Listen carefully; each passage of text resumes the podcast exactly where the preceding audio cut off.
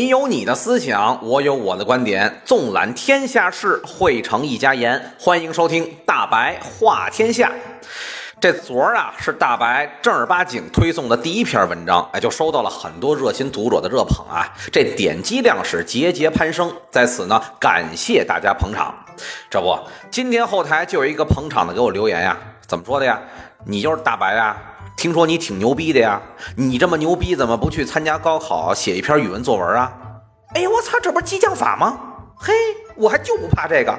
来来来，今儿啊，咱就专门拿二零一六年语文高考作文全国卷一那个奇葩题目，大白我写一篇高考的零分作文，让你瞧瞧什么叫真人不露馅。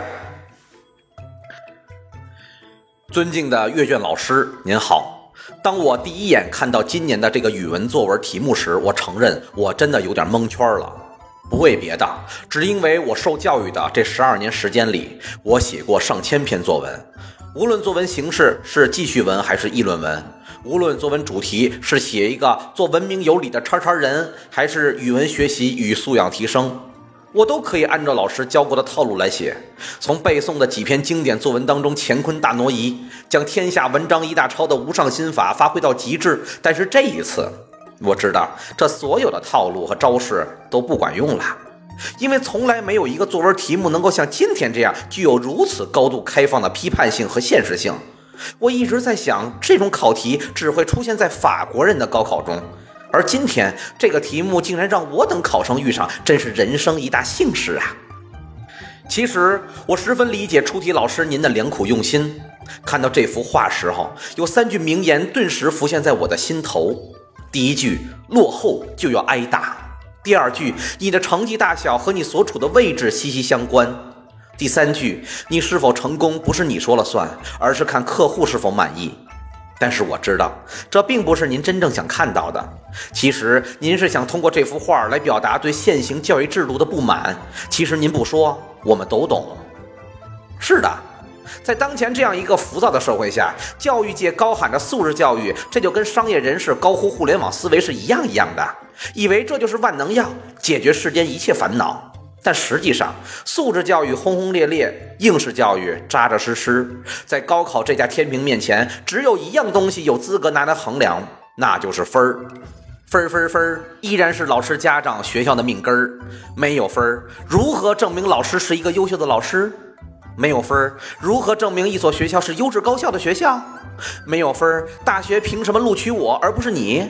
所以说，老师，您这幅画真的说明了一切。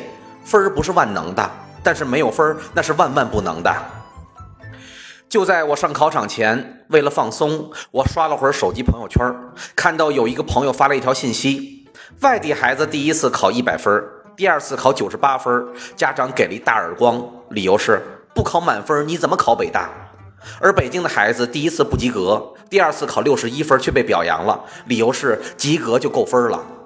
当时我还只是哈哈一笑，全当调侃解压。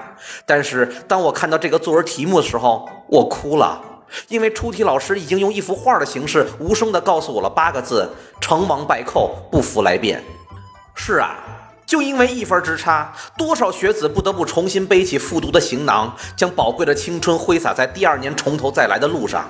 就因为这一分之差，多少家庭继续两地分居，陪读妈妈手抄百份考卷，甚至还习以为常。就因为这一分之差，多少英俊学霸少年掉光了头发，穿着病号服，成了现代三毛。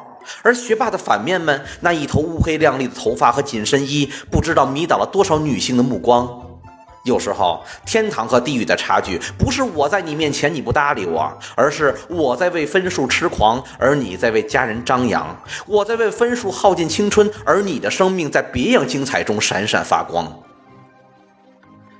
感谢出题老师给了我一次直抒胸臆的机会。既然选择了考场，我必将会用分数来完成人生的救赎。虽然我无力改变什么，但我依然希望眼前的苟且是为了明天的诗。和远方，我是大白，我们下期再聊。